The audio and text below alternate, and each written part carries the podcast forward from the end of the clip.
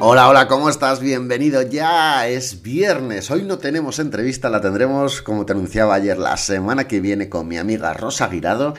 Em, pero hoy te traigo un tema que a mí me apasiona. Vamos a hablar de la intermediación o de la representación. Yo lo tengo muy claro. Son dos roles diferentes en el sector inmobiliario y a mí me gustaría preguntarte, ¿tú qué es lo que haces? ¿Intermedias o representas? Ya sabes que me encantará saberlo, me encanta saber tu feedback. Escríbeme Manu Arias-Realtor en Instagram y podemos debatir sobre este tema. Eh, nada, sin más, arrancamos con este episodio de hoy de Instituto Inmobiliario en el que intermediamos o representamos.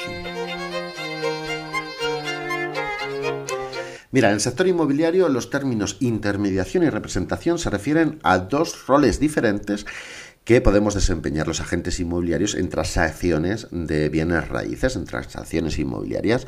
Aunque a menudo se usan indistintamente, es importante entender las diferencias entre ambos conceptos y aquí te quiero explicar brevemente cada uno de ellos. Eh, la intermediación inmobiliaria se refiere al papel del agente inmobiliario como un intermediario o mediador entre dos o más partes en una transacción de bienes raíces.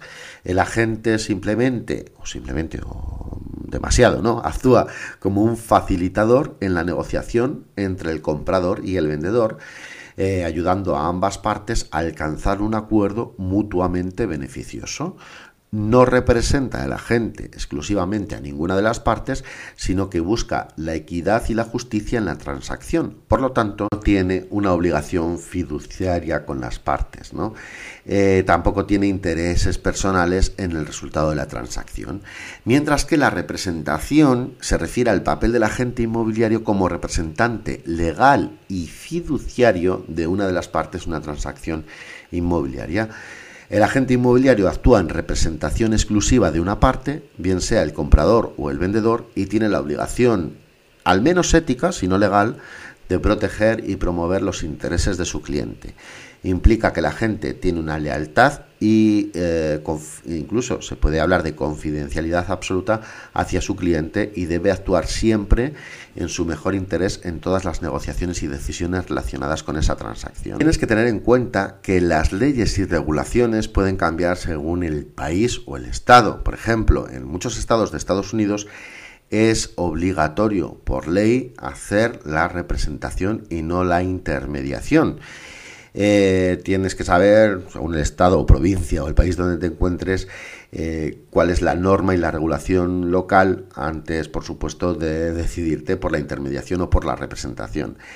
Hay que establecer una clara comprensión de la relación entre el agente inmobiliario y las partes que están involucradas en una transacción para evitar confusiones o conflictos de intereses. En algunos casos, los agentes inmobiliarios eh, pueden desempeñar tanto roles de intermediación como de representación en diferentes transacciones, siempre y cuando cumplan con esas regulaciones y también, por supuesto, con la ética profesional aplicable en el área de actuación.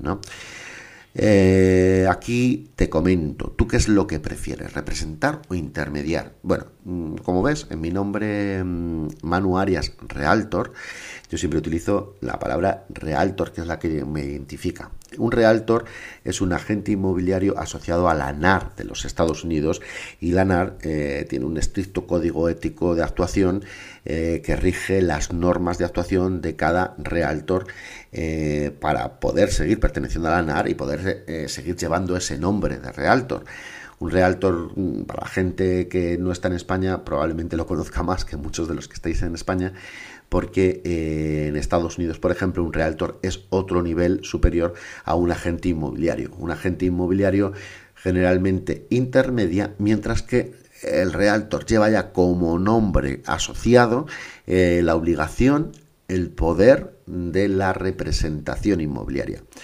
Antiguamente, bueno, este, ahora voy a hablar sobre todo de España, antiguamente eh, siempre se hablaba del negocio de la intermediación inmobiliaria. Eh, todas las inmobiliarias eran intermediadoras y facilitadoras en una negociación entre compradores y vendedores y realmente no tenía compromiso mm, ni tenía un poder de representación a alguna de las partes o al comprador o el vendedor.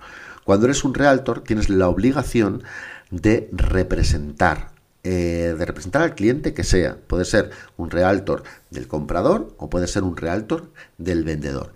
Y en ese caso tú te comprometes siempre a defender los intereses de tu cliente. En todo momento tienes que dejar claro que sus intereses para ti son lo primero y que tú estás para facilitarle el llegar a esos intereses, pero siempre a una de las partes para no generar un conflicto de intereses en la operación, ya que eh, y aquí te lanzo una pregunta. Intermediando generas eh, puedes generar un conflicto de intereses para tú hacer la operación quizá mejor, pero afectando a una de las partes. ¿Tú crees que un intermediador puede defender a una de las partes? Yo realmente, cuando tengo dudas sobre mi forma de actuación en el transcurso de cualquier operación o negociación, siempre me voy al código ético de la ANAR que me deja las cosas clarísimas, porque sé a quién represento, en qué lado tengo que estar y cómo tendré que actuar para no crear un conflicto de intereses y para que mi cliente, al final el cliente que yo represento, eh, siempre salga beneficiado. Esto es lo mismo que un abogado no puede ser abogado y fiscal al mismo tiempo. No puede defender al acusado y acusarle al mismo tiempo, ¿no? ¿No crees que cuando intermedias en cierta forma estás haciendo eso? Estás eh, no estás defendiendo ninguna parte, pero al final las estás defendiendo las dos. Eh, el único interesado en que el negocio salga adelante eres tú en muchas ocasiones, ¿no? En Estados Unidos, como te digo, mm, en algunos estados ya es obligatorio por ley que la parte vendedora tenga su realtor para defenderle a él y la parte compradora tenga su realtor para representarle y defenderle a él también. Y entre los realtors que lleguen a acuerdos para beneficiar cada uno a su cliente. Bueno, esta es la curiosidad, este es el debate que te abro hoy, me encantará saber tu opinión sobre el mismo, representación o intermediación en nuestro país casi todo el mundo, la mayor parte de la gente intermedia en España, eh, aunque ya cada vez va cogiendo más fuerza la figura del realtor. Eh, yo creo porque además los tiempos avanzan, eh, con Internet las cosas lo van cambiando todo y muchas veces mm, el simple hecho de poner en contacto comprador y vendedor, que era sobre todo lo que anteriormente se hacía, pues no tiene mucho sentido porque existe Internet. Entonces eh, aportas muchísimo más valor a las partes cuando no solo mm, le encuentras, en el caso de que representes por ejemplo a un vendedor, no solo le encuentras un cliente, sino que también le ofreces una serie de servicios en base a sus intereses pues, para conseguirle eh, otorgar mejor valor a la venta de, por ejemplo, su propiedad o cuando es un comprador, eh, quizá para negociar con él mucho mejor la compra de una propiedad. Eh, bueno, aquí te dejo el debate, aquí te dejo el tema, me encantará saber tu opinión, ya sabes, arroba manuarias-realtor, eh, manu arroba que disfrutes de un estupendo fin de semana que tenemos por delante y nos vemos el lunes con otro libro para inmobiliarios que te voy a recomendar y seguimos adelante juntos para hacer esta profesión, la profesión inmobiliaria, esta que tanto nos apasiona, una profesión mejor para todos. Gracias por estar ahí. Nos vemos. Chao, chao.